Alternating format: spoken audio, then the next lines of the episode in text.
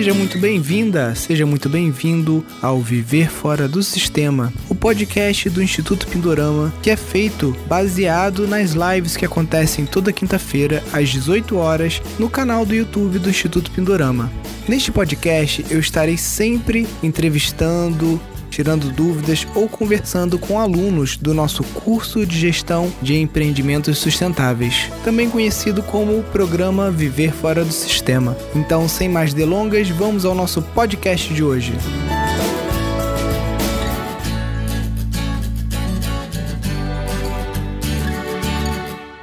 A gente vai ter aqui com a gente o Gustavo Noronha. Ele é doutorando pela UFMG, está vinculado ao CPAD estudando ecovilas, né, que é um assunto recorrente aqui nas nossas lives e nos nossos cursos. E ele está assumindo um sítio que fica a 5 km de distância de um centro de pesquisas e vamos descobrir aí juntos aí o que, o Gustavo está precisando de ajuda, qual é o projeto que ele tem. Opa, Gustavo, tudo bem? E aí, Nilson, joia? Tudo na paz, querido.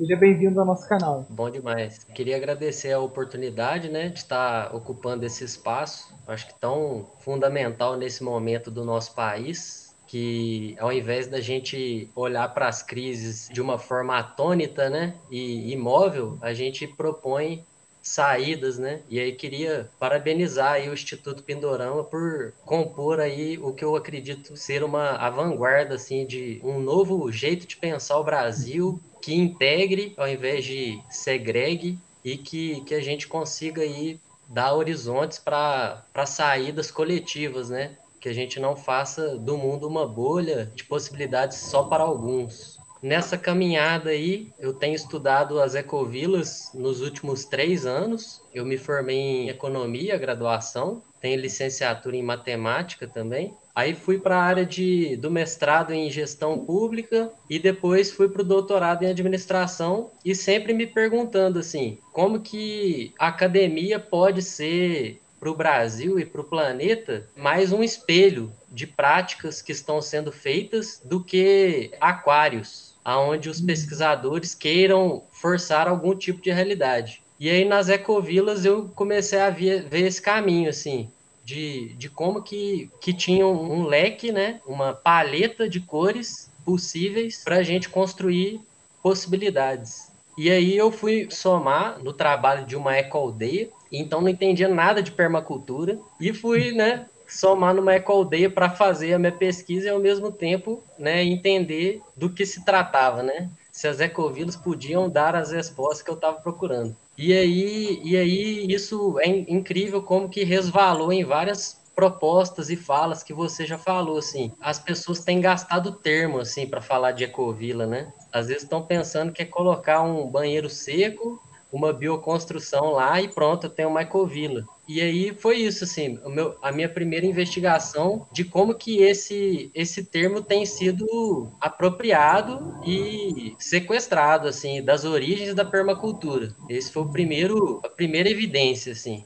E aí me veio a, a, a pergunta, assim, será que é possível construir um, um projeto de ecovilas que seja um plano de desenvolvimento nacional e aí eu fui beber de outras fontes e vi que esse, esse movimento integra muito mais do que a classe média do qual eu pertenço, assim, e que eles, ele agrega hoje é, movimento quilombola, indígena, né? E eu acho que são os grandes honorários e guardiões desse, desse tipo de saber, assim. E aí, nessa empreitada, apareceu esse sítio do meu pai, assim, também, que eu herdei esse sítio do meu pai, e teve essa, essa convergência do que você falou há, há tempos atrás de gestão de herança, né? Brasil virou uma crise em que quem tem terra, a terra está desgastada demais e, e tem dificuldades para tocar um projeto porque não tem capital, e aí falta também possibilidades contratuais da gente fugir dessa dicotomia residência, casa de veraneio e de relações de contrato de trabalho, né, de caseiro. Você muito aborda isso assim. Como que a gente tem que romper as relações também sociais de contrato e começarmos a, a pensar em parcerias, em parceiros que, ao final das contas, a gente tem uma terra valorizada e o trabalho de alguém valorizado também, né? Não é, a gente não é só o dono da terra. E aí agora tô, tô nessa, assim, de, de querer reativar um, um sítio que meu pai tem, é, lá na região de Varginha, no sul de Minas. Atualmente eu moro em Lavras Novas, que é uma, um distrito de Ouro Preto, e aqui é alto ecoturismo e também tem algumas interesses de iniciativas por aqui. Mas, num primeiro momento, estou pensando em possibilidades para lá e basicamente para começar um projeto de agrofloresta e recomposição das águas porque eu acho que é uma, uma grande etapa aí nossa que vai render muito tempo de plantar água, né? A gente vai ter uma crise hídrica profunda, acredito eu. Me preocupa muito começar já a fazer um projeto de revitalização, porque tem uma nascente dentro do terreno do meu pai, sabe? Então acho que esse é o começo, assim, da, da história. Aí queria saber um pouquinho aí a gente vai bater nesse papo e trocando informações. Maravilha, Gustavo. Uma boa deu uma boa visão geral assim da sua filosofia, né, e do que você, você espera. Você tinha me mandado, parece que tem uma área de eucalipto, né? Isso, o vizinho do, do lado de cima plantou eucalipto. Então, basicamente, o que você tem de recurso hoje lá é capim. Capim. E conta para mim um pouquinho do, dos arredores. Aqui. Esse sítio, e aí cunhou um pouco também da minha tese, porque esses dias você comentou, eu fiquei até de cara, assim. Você comentou o fenômeno de fagocitose. E essa é a, a, a, uhum. lacuna central da minha tese, porque a cidade tende a expandir. Varginha é uma cidade que está expandindo a, a, numa velocidade estonteante. Uhum. Então a roça, que há tempos atrás era uma roça, agora é uma, uma chácara. Então ela virou uma área de que ela é a última, a última chácara de uma rua, então virou como se fosse um condomínio fechado. E aí lá embaixo já está muito povoado, então virou uma vilinha ali, né? Virou uma vila. E aí, num primeiro momento, como eu, eu trabalho no Centro Federal de Educação Tecnológica, tinha aberto um projeto lá e eu vi que o Pindorama falava de parcerias, né, com projetos de universidades e tal. Eu estava tentando cunhar um projeto lá que a gente pegasse o, os alimentos orgânicos do, do restaurante estudantil e fizesse um sistema de compostagem, tentando fazer uma parceria, sabe? Sim, que é aquela uma brincadeira, uma provocação que eu faço, né, para quem fala que o sítio não tem nada, só tem capim. Então, capim já é um recurso de carbono que, junto com uma outra fonte de nitrogênio, você já começa uma primeira atividade, que é a atividade mais importante para a humanidade, né? Porque todas as civilizações que sucumbiram, elas sucumbiram porque elas pararam de produzir terra preta. Então, quem está é. fazendo compostagem está fazendo já um bem para a humanidade, né? E isso é um pequeno modelo de negócio para você começar porque o, o, você falou, é muito difícil, até para quem é da classe média, conseguir virar a chave no sítio, porque geralmente o sítio não gera nada, além de despesa.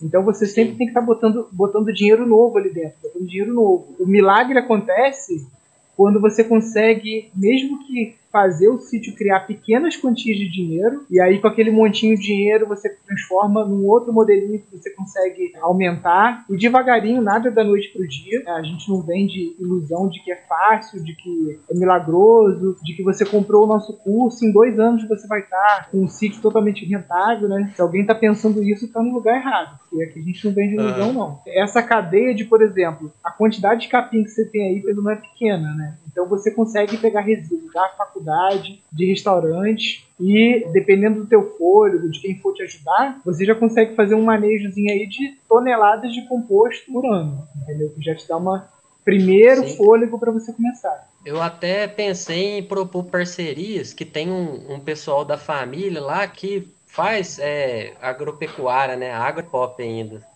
Mas eles têm trator e tal, e são super solícitos, às vezes, de até passar um trator é, revirando a compostagem. Então, eu tô Sim. pensando nesse momento isso, assim, conseguir tem um amigo meu que tá, um amigo de faculdade que tá querendo pôr umas caixas de abelha lá para começar a ver como que é isso de abelha. Eu vi aquela live lá de São Lourenço que você fez sobre parcerias com hotéis, né, criar um selo verde. Acho que esse é um bom caminho, né, para as empresas parceiras também e mostrarem que estão fazendo um, um, serviço, né, para a sociedade.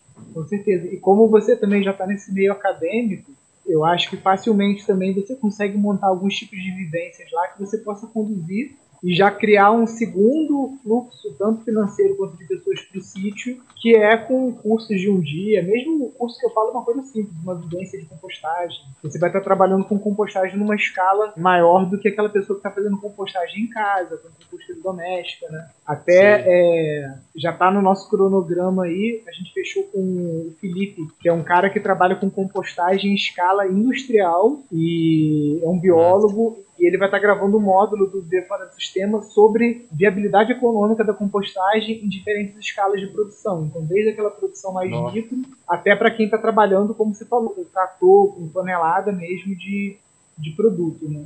Isso é legal que abre um horizonte também. Esses dias estava pensando aqui na, nas ecovilas começarem a, a pleitear e tensionar né, o mundo real, que eu acho que elas já tensionam, mas de começarem a, a oferecer soluções aos, às prefeituras para descentralizar a compostagem de algum bairro específico, como uma, um, uma prototipagem porque é, é isso, acho que o que eu estou vendo das ecovilas é que elas têm que ser vistas pelas lentes do capital, mas para além das lentes do capital. O capital não mede uma riqueza dentro de uma aldeia autossuficiente no México que produz lã, cultura, música, comida da melhor qualidade, todo tipo de fermentado de milho. Então, assim, mas dá para colocar essas lentes nesses tipos de, de assentamentos e mostrar que eles são viáveis. Eu acho que esse é o grande salto, né? O Airbnb já captou isso que você falou, né? Eles estão com aquele Airbnb Experience, já viu? Sim, sim.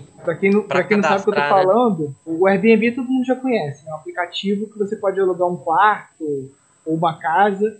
E aí eles têm agora uma nova aba dentro do Airbnb que são experiências. Então é isso, uma ecovila que está lá no México ela pode vender a experiência de você aprender a fazer a chicha morada, né? Fermentado de milho, ou alguma Massa. coisa assim. Então isso insere essas comunidades resilientes num contexto Sim. econômico que, que, às vezes elas ficam apartadas, né, e que é importante, mas também sem subverter. Né? Queria saber um pouco também, diante desse cenário, né? Tô abrindo uma, uma página no Instagram que eu consigo dialogar os desdobramentos da tese, que não se acabam, né? Eles continuam. E esse Instagram eu, eu abri hoje, assim, para poder começar a divulgar esse trabalho tá fazendo dever de casa? Fala aí pra mim. Ele é sinos.ecovilas. E aí, qual que é o nosso grande intuito agora, assim, é meu e da minha família, né? Porque esse projeto lá em Varginha, eu não vou conseguir tocar ele presencialmente. Então eu estou em busca de, de parceiros, é provável que esse meu amigo entre, assim, nessa jornada. Eu criei essa página porque eu tenho duas pessoas já trabalhando comigo na área de psicologia e na área de, de direito. O meu amigo da área de direito ele está desenvolvendo novas formas de contrato que uhum. abram, abram espaço para esse, esse tipo de, de empreitada. Então, uma coisa que você sempre fala aí, que é não compre terra neste momento, né? Arrende porque a gente está vivendo uma, uma crise de, de liquidez, onde as famílias têm receio de, de gastar, né? E outras estão com, com a herança sendo gerida, né? Sem conseguir vender sítio, fazer alguma coisa. E aí a gente está tentando desenvolver formas de contrato que sejam híbridas, que envolvam os mecanismos mais avançados aí de, de leasing, que pense, por uhum. exemplo, um arrendamento da terra por três, cinco anos, com famílias beneficiando uma terra e no final desse período tendo direito de compra ou não por determinado valor pré-estabelecido e que a, a, renda dessa terra nesse período de beneficiamento também gere benef, é, benefício para o proprietário, que eu acho que é o mais uhum. importante também para para as propriedades no Brasil neste momento não, não estarem paradas, né?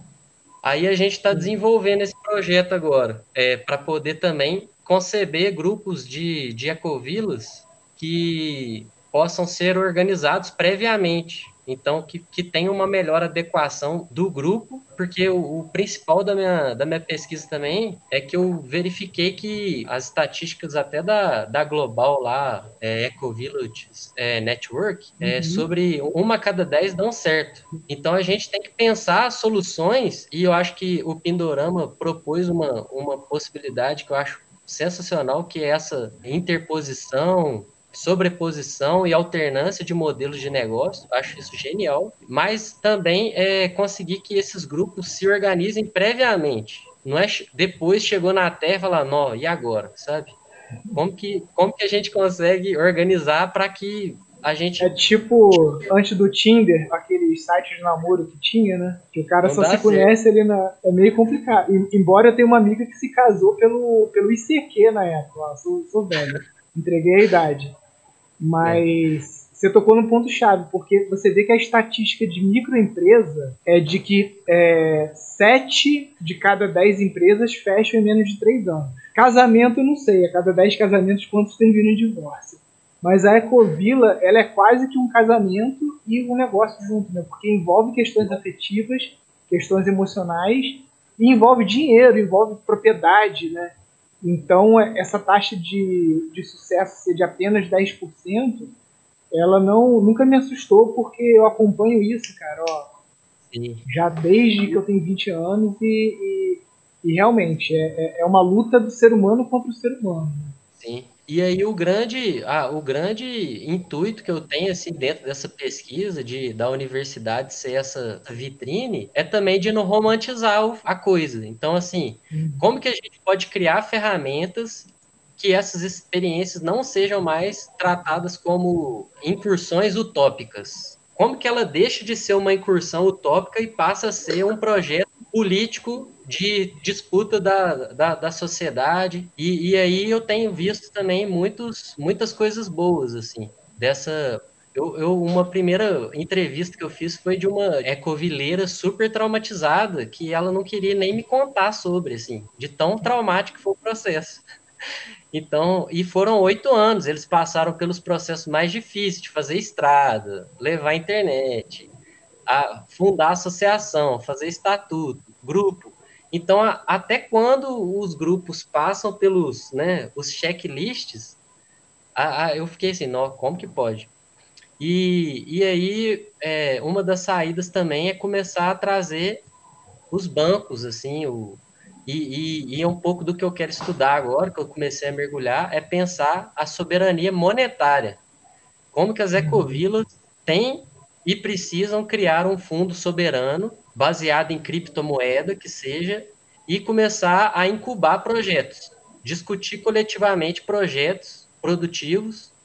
E aí eu, eu achei esses dias uma ecovila muito interessante que o requisito que eu tinha na minha vida para ir para uma ecovila, eu falava assim para minha, minha companheira, falava assim, ó, não, eu só vou para uma ecovila se a gente puder produzir pasta de amendoim e e leite de coco internamente para suprir todas as famílias e uma, e uma larga escala de famílias, porque eu penso Ecovila assim, quanto maior melhor, né? E que pudesse ser uma referência no mercado local para poder oferecer pasta de amendoim, que é a, a o supra-sumo da modernidade, que as nossas crianças adoram. Então.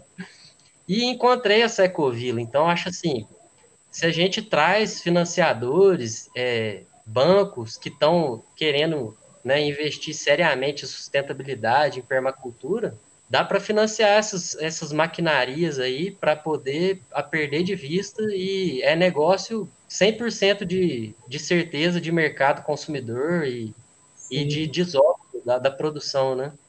Você viu uma live do Eduardo Moreira com o João Pedro Stedler, que ele fala sobre o banco. Caramba, não o nome do banco Fina agora. Finapop. Chegou a ver, né? Exato. Eu acho que são essas soluções. A gente está formando uma, uma nata intelectual que está começando a, a mostrar para o mundo, falando assim, ó, tá bom que tá essa palhaçada aí, esse, essa novela de quinta categoria passando pela décima segunda vez na cara de todo mundo, tacando fogo para todo lado, criando, destruindo, né? É uma destruição, é uma criação baseada na destruição. Hoje até a gente teve uma conversa lá no, no Pindorama, né? E meio que a gente brincou, né? Porque a, a situação do, dos prefeitos aqui em Friburgo tá uma coisa assim ridícula, né? São 15 candidatos, é, não vou nem entrar em detalhes aqui para não perder a amizade. Mas aí você pega, você pega a, a, a questão do Estado, né? O Estado do Rio teve os últimos governadores todos presos, né? Isso aí é. Não estou cometendo nenhuma difamação aqui, porque é fato conhecido. Né? Sérgio Cabral, Garotinho, né? todo mundo na cadeia. E aí você pega a questão federal, né? É só uma passagem de bastão de um ladrão para outro. Né? Então, aí o, pessoal, aí o pessoal começa a entrar naquele. Gente, esquece isso. A gente está criando uma república alternativa, né, uma república democrata anarco, anarco-punk e criptomoeda, e que, e que a gente vai circular no universo paralelo aí, cara. E deixa. É. Não, é, não, é, não é ficar totalmente fora disso, né? Porque nós, nós acima de tudo, somos brasileiros, né? Mas a gente Sim. consegue ir ganhando força com essa, com essa frente paralela, né? Até porque eu acho que a, as ecovilas aglutinam uma luta brasileira que é histórica e ela pacifica todos os povos e, e, cores que habitam o Brasil. Assim, eu acho que elas, elas conseguem aglutinar um, um modelo de transição efetivo, né? E, e que Sim. vai precisar muito da gente da gente estar tá batendo nessa tecla, porque é uma tecla que demora a, a pegar, digamos assim, né? Aí né, seguindo a jornada, assim, o que, que a gente está pensando para esse momento? Então, a gente soltou essa página que uhum. a gente pensa em aglutinar esses saberes, né? E, e dar assessoria. A gente está é, vendendo a nossa casa de, de veraneio e está projetando uma tiny house uhum. e sobre rodas, né? E aí a gente super, eu e minha, minha companheira, a gente super queria é, fazer uma, um itinerário assim dentro do Brasil por ecovilas, em que a uhum. gente pudesse é, somar é, num projeto pedagógico uma coisa que a gente é muito apaixonado é em pedagogia com crianças. Assim, a gente está com um filhinho de um ano e a gente super é da arte e, e músico e tal, e a gente queria somar assim projetos que, que eu conseguisse dar um suporte para alguma ecovila é, na área de gestão fazendo algum tipo de levantamento, né, ajudando. Só que aí a gente tá super sem saber sobre o Brasil, assim, o Brasil tá muito doido, né, cara? É, é aqui é, é House of Cards, né, roots, bruto. E aí a gente tá super na dúvida se a gente toca esse projeto aqui, que seria bonito, assim, de fazer, mas ou se a gente dá um tempo e pesquisa mais, que tem a possibilidade da gente estudar é, permacultura e né? ecovilas né? fora do país, assim, sabe? Nesse momento também. É, esse papo sempre ressurge lá no Pindorama, né? Principalmente quando o resultado das eleições aí, o pessoal, não, vamos pro Uruguai, vamos não sei para onde, vamos fundar um. A galera ficou meio neurótica, né? Para me tirar do, do Brasil, eu acho que só quando os ambientalistas começarem a ser perseguidos e mortos em praça pública. Porque eu gosto muito, principalmente desse campo aqui da região serrana do Rio, né? Esses dias até postei no Instagram lá. A gente lá no sítio consegue plantar pêssego, mirtilo, maçã, pera. Aí eu ando 40 minutos de carro, eu tenho cacau, coco, cupuaçu, graviola.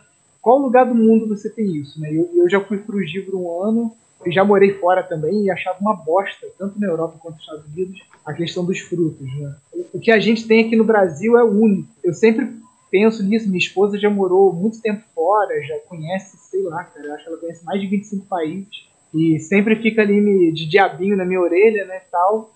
Mas eu acho que a gente tem um papel aqui no nosso país, né, e o que você está desenvolvendo é foda, que tipo assim, vou te dar um exemplo que caiu no nosso colo há pouco tempo. Tem um, um núcleo de 15 famílias guaranis que eles detêm um conhecimento, uma cultura de cestaria, de cerâmica, de um monte de coisa. Eles não têm terra, eles estavam querendo se assentar ali na região de Angra dos Reis, Batuba, por ali, né? E estavam fazendo financiamento coletivo para comprar terra tal.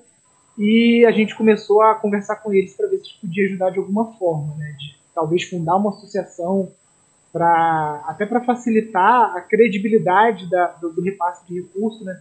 Porque eles estavam captando recurso para botar o recurso na mão, tipo do pajé, e aí a coisa ia ser comprada na pessoa física. Eu falei, não, isso aí já vai gerar uma. pode gerar um tipo de ruído, né? Fazer um tipo de contrato. E aí já comecei a pensar, pô, será que eles precisam, precisam comprar uma terra, empatar uma grana numa terra? Será que a gente não consegue fazer um contrato de arrendamento por 30 anos? E aí pensei nesse pensamento também de leasing, e a gente conseguiu uma vez por ano fazer uns aportes maiores para para conseguir liquidando essa terra, né? Então, aí a cabeça ferve, né? Então eu fico pensando de que é, é uma pena se a gente não conseguir segurar talentos como você aqui no Brasil e acabar perdendo isso para outros países, né? Não que, tipo assim, eu penso no mundo sem fronteiras, acho que essa coisa, é, o bem que você fizer no Brasil, que você fizer no Uruguai, ou fizer no Canadá, em qualquer lugar que você escolha viver, você vai estar contribuindo com a humanidade, né? Mas como a gente nasceu aqui, a gente fala português, a gente foi nutrido por esse, por essa terra, eu sinto que a gente tem que devolver isso de alguma forma, né? Você está estudando numa universidade federal, então a tua, a tua educação foi paga com os impostos dos brasileiros, né? Então, tipo assim, o que, que a gente pode trazer de feedback, de retorno para a nação como um todo, né? É isso mesmo, a gente fica. Eu, eu falei isso para minha companheira essa semana, falei isso, falei. Dá uma dor, porque o Brasil é, é impressionante a riqueza que tem nisso aqui, né? Não dá para entender como que tem gente que, que passa fome. Tenho lido muito um cara que eu acho que é a expressão de, dos nossos tempos, e é um cara que me inspira muito para pensar sobre ecovilas, é o, o Ailton Krenak. Que aí eu acho que é, é esse, essa capacidade, a gente tem uma capacidade de, de ser da paz, o, essas teorias do bem viver aí fazem todo sentido, né? Porque a gente anda no Brasil, cara, é, é impressionante. Eu sempre faço o convite para todo mundo pegar seu carro e ir de uma cidade para outra e olhando o tanto de terra que a gente tem, de uma abundância, de uma riqueza.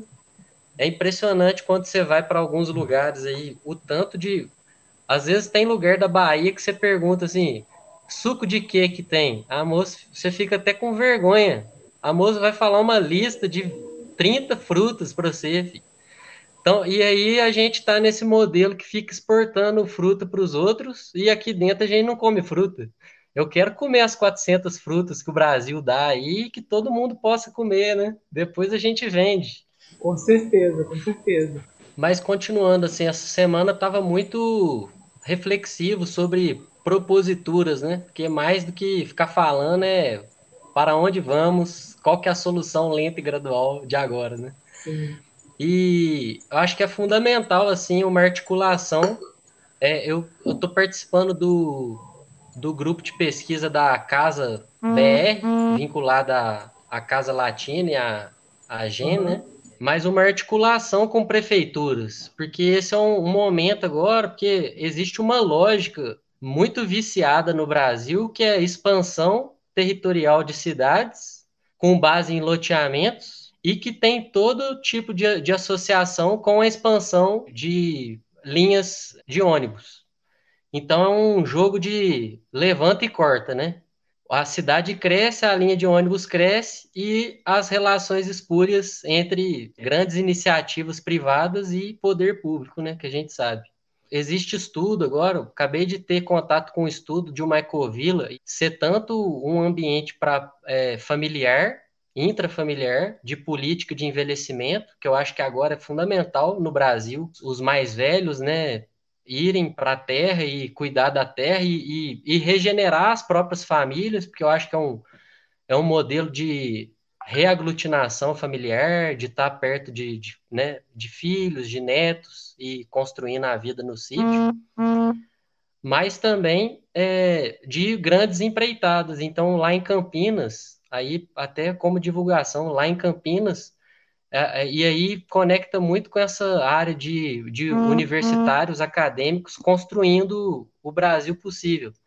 Teve uma tese de, de doutorado lá da USP, de 500 e tantas páginas, que o, o rapaz propôs como que pudesse regularizar Ecovila como um, uma, um mega empreendimento, assim, mas sem especular a terra. Então, ele tinha é, princípios, que era a não especulação da terra, e a, a capacidade de, de fazer com que os moradores é, façam a gestão desse, desse local muito além de uma reunião de, de condomínio, eu sou síndico, você é não sei quem, né? E aí achei bem interessante, porque acho que é um momento de, de mostrar também para. Porque tem cidades que os prefeitos que serão eleitos vão estar interessados em mais do mesmo, mas tem muitas cidades que terão prefeitos que estão pensando numa matriz que possa agregar ecoturismo, agregar uma preservação né, das áreas subjacentes às cidades. Então fica o modelo lá. O, o projeto dele é Ecovila Santa Margarida, em Campinas. Achei muito interessante. Acho que é um, um dos caminhos agora, nessas eleições de prefeitura, né? E ecovilas urbanas. Também tive um contato com o pessoal que é de Rio Pomba, que eles pegaram e, e começaram, se organizaram numa associação, pessoas diversas é, da cidade, e encontraram uma área é, abandonada no, no, entorno da comunidade deles e passaram a fazer mutirões semanais lá, sem o intuito de morar a princípio, só para gerar uma, uma regeneração do, do lugar e, e uma agricultura básica de hortaliças, praticar bioconstrução. Então, achei interessante porque esses pontos, daqui a pouco, é, fazendo sistema de tratamento de esgoto off-grid, né, desconectado com, a, com o, o sistema tradicional, é, dá a oportunidade tanto de chamar a comunidade local para as oficinas de construção da caixa séptica lá, com material, com entulho. Estão mostrando para as pessoas que existe, existe uma destinação possível para o entulho e que reduz até custo de caçamba e tudo mais. E também mostrando, chamando com, com forte apelo é, popular de falar assim, ó, você tem interesse em construir uma caixa de bananeiras, de evapotranspiração, traga o seu pneu ou garrafa velha. Então, também não fica colonialista com o povo local, ribeirinho, de falar assim, ah, a gente sabe, vocês não, sabe? Então, é, eu acho que esse é o momento, assim, mutirão, a gente saiu um pouquinho das telas também, tela é muito bom, mas as teses aí do, né, das inteligências artificiais e tudo mais mostram que as telas são a gente como prisioneiro, mas também como carcereiro de nós mesmos. Então acho que é isso. O Brasil é muito, o Brasil é genial, cara. A gente, a gente se der, der opção, a gente reconstrói tudo do, das cinzas. O pessoal está perguntando o nome do autor da tese. É da USP, Flávio Januário José. E aí ele mostra como que foi entrar dentro do ser fagocitado pelo sistema, assim, porque ele mostra todas as instâncias municipais, quais foram os embargos. E é muito doido, né? Porque uma das coisas que eu verifiquei, assim, é que a França, na França, a gente tem mestrado, doutorado sobre construção em, com terra, com protocolos super avançados. E no Brasil, tipo assim, o berço da construção com terra, igual acho que você mesmo fala, que é provável uhum. que os nossos avós moraram numa casa que eles fizeram com a própria mão e não tem suporte, assim, é, é, tem que ficar caçando jeito de, de construir não com só, terra no Brasil, né? Não só não tem suporte, como é uma construção clandestina, marginalizada ainda por cima. É Ô, não tem uma né? vaga aí no Pindorama para nós ir morar lá aí um tempo, não? Cara, a gente está até num remodelamento também do, do, Instituto, né? Já criando outros é. braços. E... Porque com, a, com essa história da pandemia, a gente passou a repensar um monte de coisa, nosso campo de atuação no Brasil, né? A questão dos cursos presenciais. Então, daí a pouco vem novidade. Só que a gente precisa primeiro terminar as casinhas, né? Para poder ter é, espaço para receber famílias. Né? Porque hoje a gente não. É mal improviso. A gente tem alojamento para receber aluno a gente não tem habitação para receber família, entendeu? É outro contexto. A gente está tendo a oportunidade de ter uma janela de transformação profunda que a gente nunca viu antes, né? Então, por exemplo, se a gente tivesse disputando Ecovila há um tempo, um tempo atrás, sei lá, cinco anos atrás, a gente ia estar tá falando de um tanto de um tanto de muro e não de, de ponte, a gente já tá falando de Elysium lá, aquele filme do Wagner Moura lá, que vai uma galera.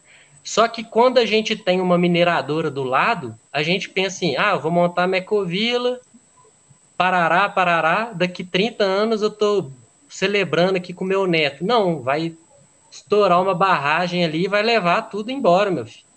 Então, acho que é, é fundamental para a gente pensar na América Latina, como esse, esse lugar que todo mundo assalta à luz do dia, como que é preciso uma integração de classe média, quilombola, sem teto, todo tipo de povo.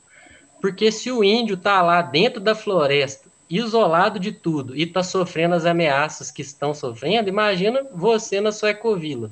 Então é, é um momento de da gente conseguir aglutinar um pensamento de falar assim, a gente precisa mudar radicalmente a matriz brasileira agora, de, de subordinação externa, assim.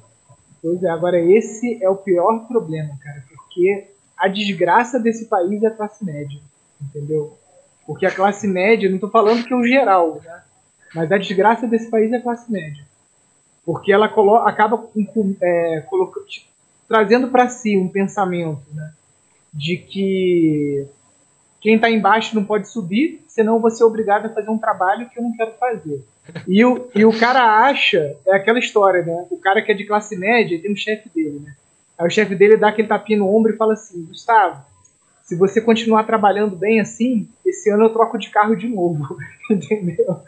Então o cara sempre é. acha que ele vai chegar lá no topo. Então, para mim, a desgraça é a classe média.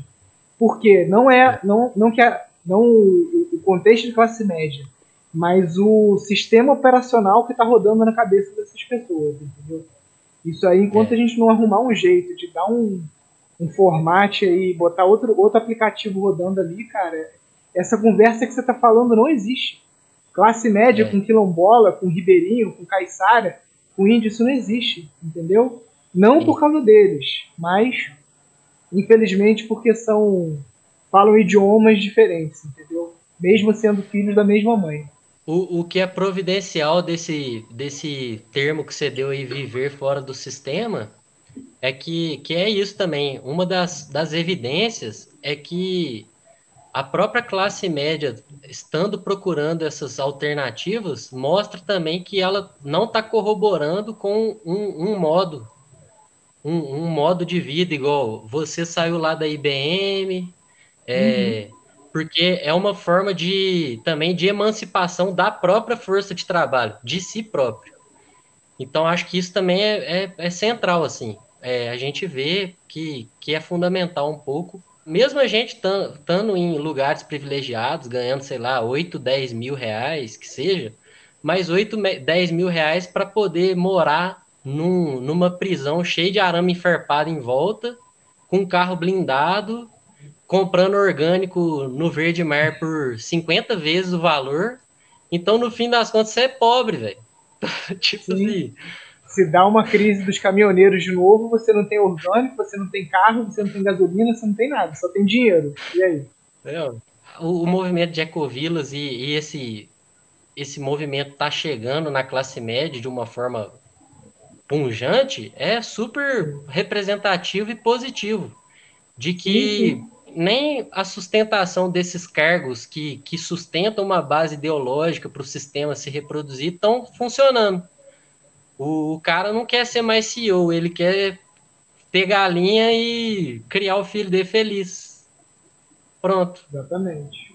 Aí que tem o, a, a questão da consciência que você tocou, né? Porque a maior parte das pessoas de classe média que procuram permacultura hoje e que são brancas, elas querem deixar de ser CEO para criar galinha, tananã, tananã, mas dentro da bolha deles, muitas vezes sem criar um impacto na comunidade do entorno. Né? Então, o que a gente tem que quebrar agora o paradigma é de que o que você quer para você, você quer para o lado também, né? Para o irmão, né? E o, o interessante disso é que o, o, e eu, é o que eu não quero de jeito nenhum é que as eco, e talvez né, eu sei que o momento tudo está em disputa, né?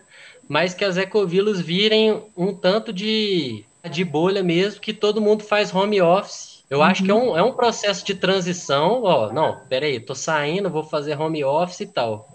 Mas me parece que às vezes a gente fica vislumbrando e romantizando um mundo que todo mundo trabalha para Coca-Cola ou McDonald's operando a máquina financeira deles e mora no Ecovila feliz e saudável. Tipo, vai dar ruim, não vai dar certo esse projeto. Com certeza. E a pandemia meio que escancarou isso também. Né? A gente vê muita gente que durante a pandemia conseguiu dar o passo de mudar para o sítio por conta de internet via satélite, né, de uma série de coisas, mas ainda, como você falou, é, é um passo, é um degrau na escadinha. Né? Que bom que a gente subiu mais um degrau na escadinha, mas não adianta ficar parado no degrau achando que ele é um patamar. Ele não é um patamar, ele só é um passo para a gente continuar galgando uma, uma, posição superior, né? Superior que eu digo não de superioridade, mas de, de, de ideal, né? Tem o, o, aquela postagem do Beto Grilo, inclusive, é, recomendar uhum. para o pessoal aí que o grupo está sempre unido, né, discutindo. Aquelas postagens do Beto Grilo são muito boas para pensar o quanto os nossos corpos estão definhados, super dependentes de açúcar. É impressionante, assim. É, a gente é muito dependente de açúcar. Então é uma uhum. transição as ecovilas, para mim, são um processo, primeiro, regenera, regenerativo do, do ser social e depois da floresta. Não dá para a gente propor é, regenerar a floresta estando capenga. Nosso corpo não aguenta. É. A gente há muito tempo está enfurnado em, em escritório com luz artificial e não toma nem sol. Então, assim, é um processo devagar, mas super bonito, né, de construir. Eu acho que é uma revolução o... pessoal. Não sei se você conhece um médico alemão chamado Gerson, e ele criou uma terapia que até consegue é, tratar o câncer através de suco vivo, enemas e tal. E ele fala que a gente tem um metabolismo interno e um metabolismo externo. O metabolismo externo é justamente esse ambiente que cerca a gente, aonde a gente planta os alimentos para o nosso metabolismo interno. Né? Então são relações né, que, que têm que ser construídas juntas, porque é a mesma coisa que você falou, né? a galera lá do, do das ecovilas que ainda está trabalhando de home office, ainda bem que não tem CEP, porque se tivesse CEP, ia continuar pedindo iFood, então não mudou nada. Né? Que bom que que bom que o Rap e o, e o iFood não entrega na zona rural ainda. Tomara que não comece os drones né, de entrega, senão fudeu tudo. Tomara. Mas são escolhas, cara. Hábitos são muito difíceis de vencer. Né? É, a gente, no início da pandemia, a gente estava consumindo estava consumindo açúcar e a gente falou não cara vamos parar totalmente a gente entrou numa num corte drástico de açúcar para não inflamar o corpo não não comprometer nossa imunidade né e que é uma coisa que quando você está inserido no meio urbano é muito mais difícil de você fazer né porque o tempo todo o açúcar o fast food está sendo ali é, colocado como você como pra, praticamente a única opção que você tem quem tem tempo para cozinhar? Não, é impressionante como que a, a indústria chegou num ponto que ela afunilou e aprisionou tanto que ela consegue deter né, a neurociência, a, as possibilidades que a gente deu da neurociência investigar comportamento do consumidor e tentar prever isso com, com certa é, precisão, né? Então o uhum. açúcar é um, uma injeção profunda de né, de vários que ele faz a gente metabolizar vários processos internos, né, de recompensas e, o, e o, o, impressionante do sistema dessa capilaridade é isso.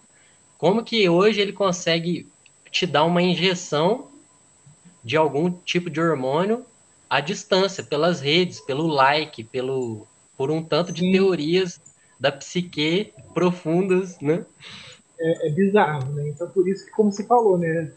a gente tem que usar as telas ao nosso favor, sem se tornar prisioneiro nem carcereiro, né? E usar o mínimo possível e usar para construir esse mundo novo, né? Porque senão, de que, que adianta, né? Eu acho Sim. que para cada, cada uma hora de, de live, de, de curso online que a gente fizer, pelo menos duas horas de atividade na Terra, atividades presenciais, para você conseguir ir moldando esse mundo material que é onde a gente vive de verdade. Né? Uhum. E até um, até um chamado para as contraculturas, assim, porque a gente pode pensar que é um segundo, uma segunda onda de contracultura. Se no, no passado as contraculturas pensavam que a solução era a dissociação né, do mundo, eu vou me recolher, recolher do mundo. Nesse momento não há mais alternativa. É preciso uhum. disputar o mundo pelas redes, pelo Google, pelo Instagram, mas a, a vida real é ainda, a praxis ainda é a, a grande a grande encruzilhada, né? Então é, eu acho que é esse o caminho, assim. Tem muita coisa bonita. O Brasil dá orgulho demais de ver, assim. A gente tem uma capacidade que e aí e as, as redes estão dando essa capacidade da gente também ver o tanto de coisa boa e bonita que está sendo desenvolvida né, em todos os cantos. Esses dias eu li uma teoria que falando, falando que e até a base do que o Orkut, Facebook funciona, né? Que é provável que a pessoa que você precisa encontrar, né, que seja é, uma chave, uma virada na sua vida, esteja a dois amigos de distância, né?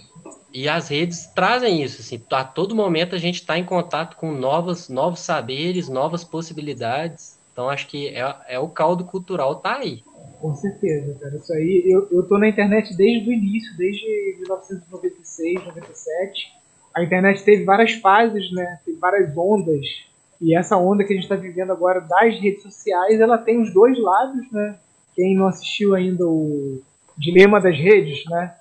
eu assisto mais ou menos uns dois, três filmes por ano, que é o tempo que eu tenho, porque geralmente eu e minha esposa a gente dorme com 20 minutos. Né? E tanta gente falou do Dilema das Redes, Dilema das Redes, que a gente assistiu no final de semana passado. O último que a gente assistiu, eu nem lembro qual foi, cara. Eu acho que esse ano a gente não teve nem tempo de ver filme é, ainda. Mas mostra isso, né? Que é uma coisa que eu já tinha percebido e que o, o filme só embasa, né? Desse acentuamento de um tribalismo que o, que o ser humano tem e esse tribalismo acabou se polarizando sempre em dois extremos depois das redes sociais, né? Mostra até com gráfico que a divisão entre republicanos e democratas nos Estados Unidos, a partir do marco das redes sociais, tinha sempre ali um ponto de interseção, e depois das redes sociais isso foi se distanciando cada vez mais entre lado A e lado B, né?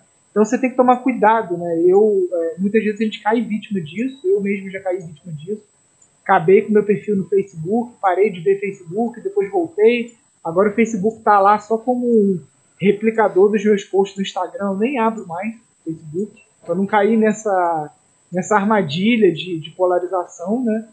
E, Sim. enfim, isso é, isso é, isso é assunto para uma live de, de duas horas, né? Mas eu acho que cabe a gente deixar esse alerta aqui, né? De que a gente Sim. não pode polarizar, né? Senão a gente nunca vai ter essa integração de quando a gente tem um presidente falando que quilombola é, é, quase como se fosse um animal, né, que você pesa em arroba, a gente acaba criando uma distância de diálogo, né, de como que eu vou dialogar com classe média, com quilombola, com caiçara, né, enfim, é, é, um, é um problema que a gente vive hoje de você ter uma ferramenta que dá voz para muitos idiotas, né, e você ter muitos idiotas que acabam sentindo uma uma consonância de pensamento com aquilo, e aí você cria quase que seitas, né?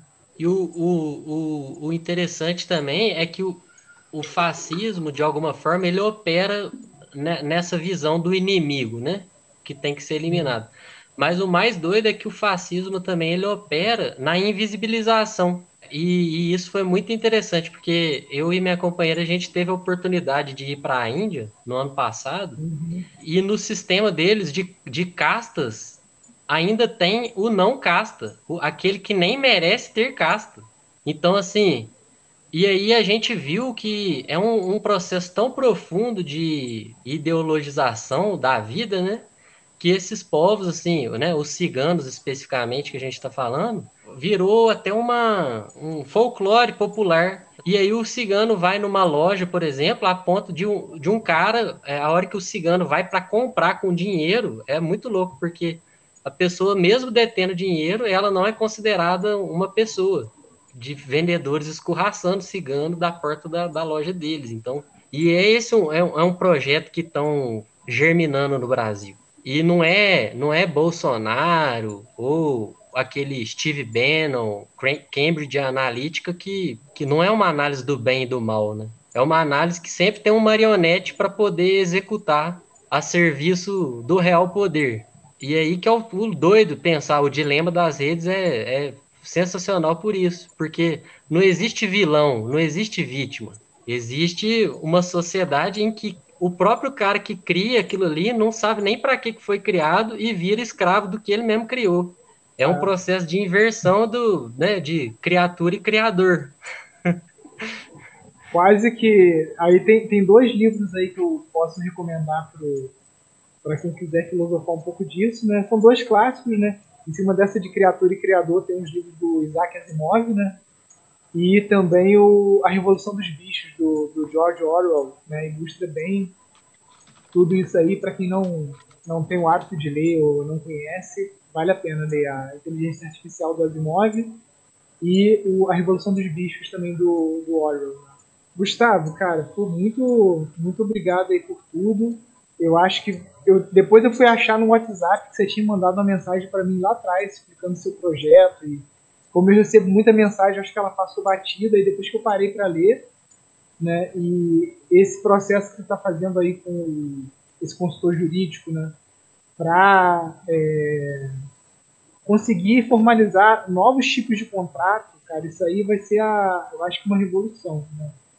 É, porque é isso, hoje a gente tem esse problema de liquidez de terra, tem o problema de muita terra parada, né? E aqui a gente não está falando de movimento sem terra, não estamos tomando lado político de nada, a gente só está falando de um fato. Tem, se, se, o Pindorama, que é um instituto pequeno, tem no banco de dados 300, 300 e tantos sítios catalogados, né? tem sítios até de 400 hectares que as pessoas estão falando, cara, tá parado, entendeu? Imagina o que não tem aí que a gente não sabe, né? Então é, é, é, uma forma da gente se articular. Por isso que eu falo que hoje eu tô cagando e andando para Bolsonaro, para Lula, para quem quer que seja, porque a gente está criando a nossa, a nossa república alternativa aí, anarco, anarcocapitalismo. O Gil tem uma fala ótima. O Gil fala assim, ele fala assim, o Brasil não precisa ser hegemonia de ninguém. Ele precisa só ser hegemonia de si mesmo porque o, o mundo todo olha isso aqui como um grande holofote. Isso aqui é o grande, o grande panorama de virada. E o bem viver é a sacada disso, assim, como que dá para poder agir co cooperativamente todo mundo e todo mundo ganhar, porque o, o, o, grande problema, o grande gargalo do mundo hoje e tá, tá sendo mostrado aí são os atravessadores. A gente tem um mundo de atravessadores e aí os atravessadores depois pegam esse, esse tanto de dinheiro, investem em lobby, compram os parlamentos, financiam os parlamentos. A gente tem uma democracia super permeada pelos interesses privados, mas que ainda é melhor do que nada, né? Digamos assim. Porque Sim, tem gente que ainda está querendo esfacelar o que está aí. É uma mudança de paradigma, porque se a gente não tem interceptadores, a gente tem uma relação direta entre produção, distribuição, venda.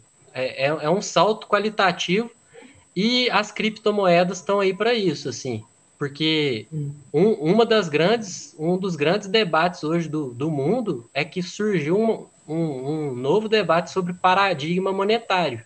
Então, a moeda é, é, é de cunho forçado pelo Estado, sempre foi. Então, até nem os liberais hoje conseguem mais falar de livre mercado sem falar que a própria emissão de moeda é autoritária, digamos assim. E as plataformas de mídia permitem que a gente agora, a partir de blockchain, faça um, um sistema descentralizado de pagamento, que não envolva. Uhum. Então, acho que por isso que é a sacada, assim, a gente não quer esquecer que existe esse modelo que está aí, mas a gente quer superar Sim. ele. E a gente tem que agir em paralelo usando de, dos seus mecanismos internos, enquanto a gente não tem recurso próprio. Interessante destacar porque o, o como a gente falou, é uma escada, né? Não vai dar para você sair desse patamar aqui pro, sei lá, para alguma coisa como uma, uma renda universal, uma distribuição, não sei aonde a humanidade vai chegar com a distribuição de renda e uma, uma equidade, né? Mas só entender porque às vezes dá nervoso, né? Tipo assim, não dá para sair do capitalismo para o anarquismo em uma geração, né? Ou para, sei lá, né? Para vários modelos que já se tentaram. Então a gente saber, é. entender, ter paciência, né? De que a coisa está sendo construída. Já tivemos vários experimentos, né? Socialismo, comunismo, enfim. Né? Agora estamos experimentando uma outra coisa diferente. É, e... a gente tem que sair dessas, dessas, desses, dessas mo desse debate monocromático entre capitalismo e socialismo. Acho que ele já está superado. E o mundo já está dando indícios de possibilidades muito além disso, assim, né? Sim, hum. com certeza. Não, eu acho que a revolução, essa revolução das ecovilas, isso é uma revolução silenciosa que já começou lá na década de 70, e que vem construindo tudo isso que a gente está colhendo aqui hoje, tudo isso hoje que está refletindo, começou lá na década de 70 com os pioneiros. Né? E antes disso, com os outros momentos que tiveram, né, tanto políticos, de contracultura, tudo isso. Então é uma coisa que está sendo construída. Só que para a gente é difícil porque a gente quer trocar o pneu com o carro andando e a gente não, não, não entende como isso vai funcionar. A gente sofre de imediatismo histórico, né? O, eu costumo até falar que do feudalismo para o capitalismo mesmo, né? Foram assim, houveram tentativas de, de mudança no século XV e aí depois as mudanças só vieram acontecer no século XVII, XVIII. E é provável que um, um servo capinando um, um, café lá na época virou para o outro e falou assim: ô, vamos acabar com esse regime parasitário aí de rei cobrar taxa de tudo e a gente trabalhar na terra dele.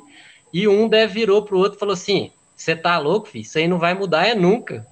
Então, assim, do feudalismo para o capitalismo já foi um, um, processo muito doloroso, né? Porque teve desapropriação no campo profundo, prisão. A prisão nasce muito né, né nessa época de, de colocar para trabalhar quem está desempregado, desapropriado do campo. É uma lógica muito doida. Mas que no fim das contas, quem estava vivendo a transição de feudalismo para capitalismo ali não fazia a mínima ideia depois que os historiadores vieram falar assim, não, agora, naquela época lá era transição. É uma ilusão pensar que transição é um recorte. É, ah, implantei, ah, igual essa ideia, ah, implantei, impl vão implantar o socialismo aqui, como se fosse uma ideia, pô, coloquei. E o capitalismo, assim, as análises é, conjunturais de macroeconomia dão, levam a crer que já nasceu uma nova, um novo modo de produção que se chama economia, nova economia do projetamento, que é o que eu uhum. acredito. Então, acho que, que cabe centralmente às ecovilas, uma economia do projetamento, que envolva curto, médio e longo prazo. É, isso é o que você falou, né? Quando a gente está dentro de, uma, de um período histórico que, sei lá, os nossos bisnetos vão olhar para trás e vão entender, né? Sei lá, se daqui a Sim. duas, três gerações a gente não vive um capitalismo, a gente vive uma fluxonomia 4D, né, como a, a Lala, por exemplo, preconiza, né? E a gente está participando disso. Esse debate que a gente está tendo hoje aqui está ajudando a, a, construir isso.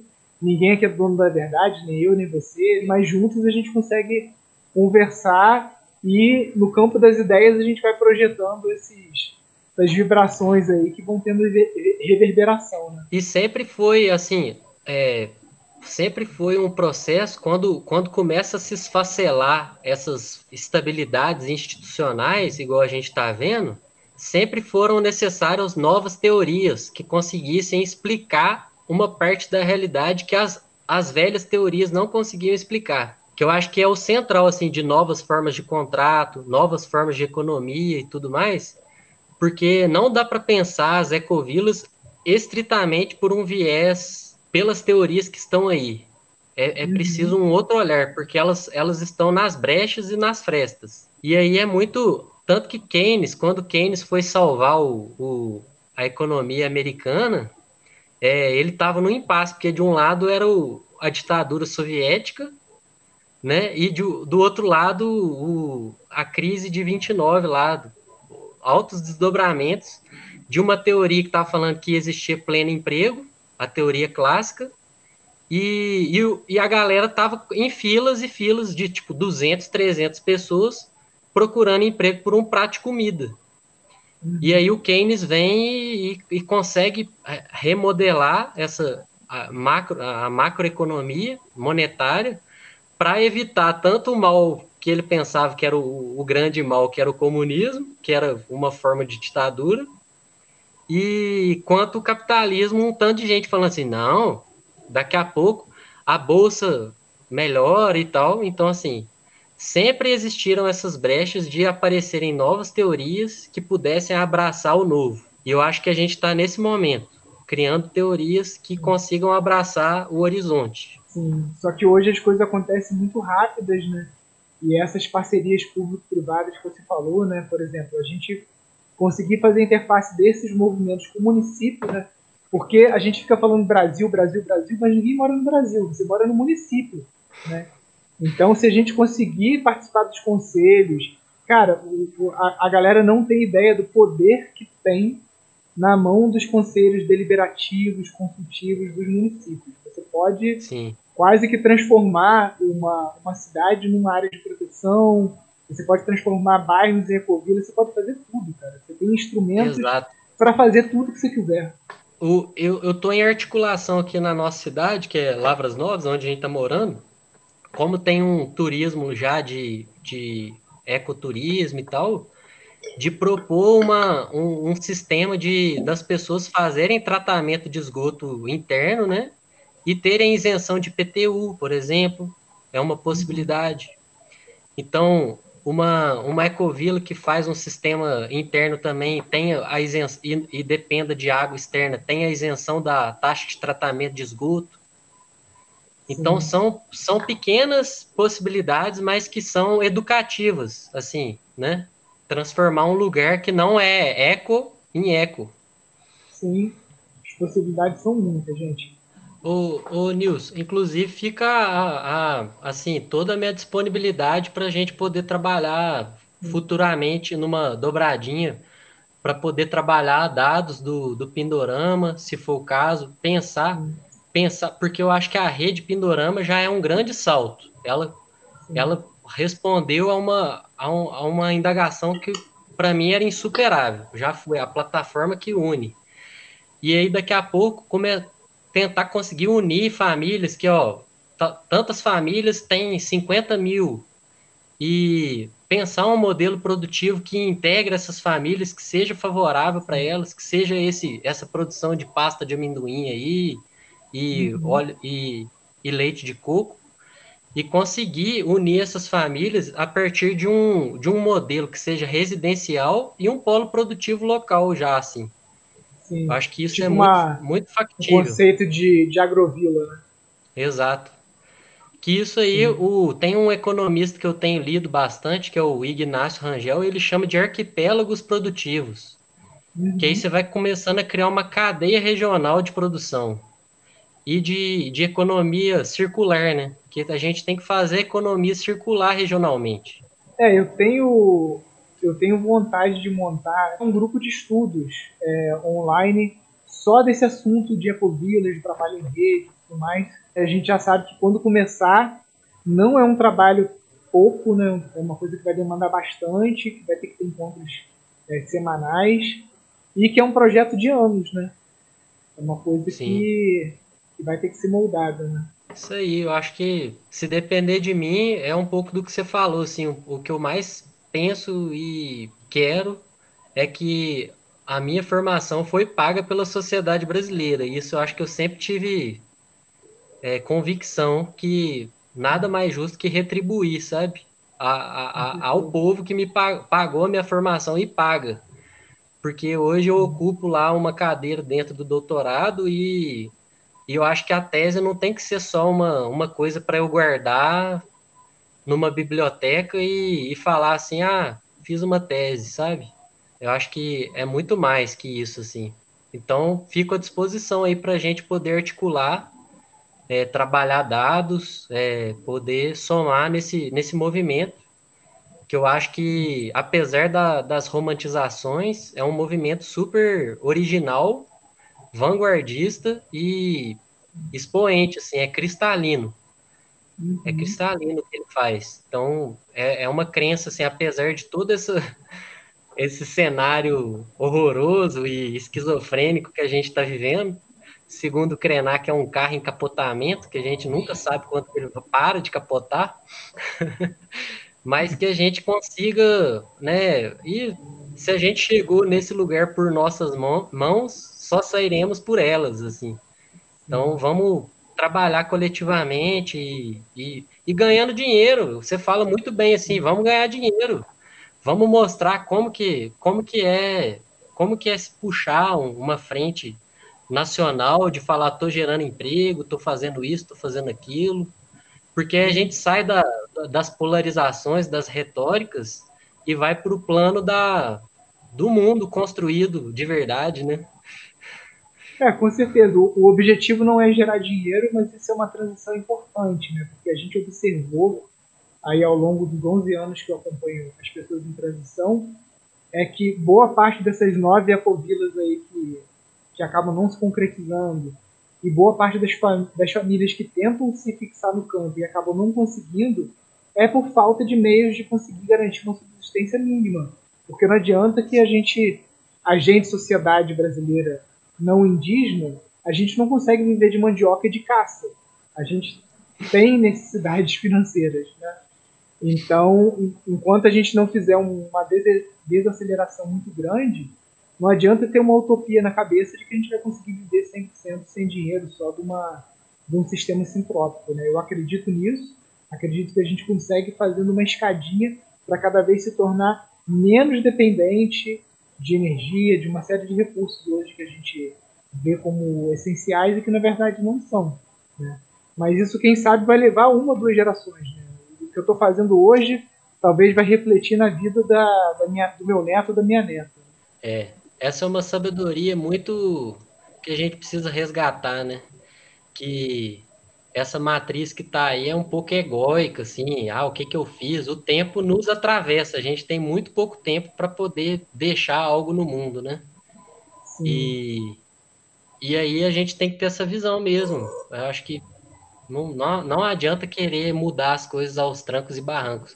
Até causa, causa um atraso do processo, querer fazer a coisa forçada, né?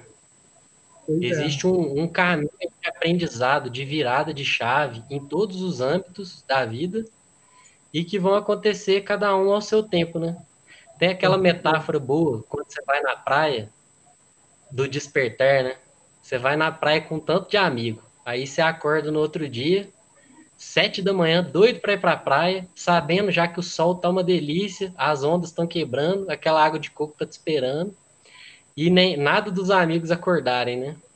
E aí você tem duas possibilidades. Ou você vai lá, compra um pão, faz um café, deixa o cheiro do café bater na no quarto e o povo acordar e falar assim: "Ó, oh, é dia, vamos para a praia".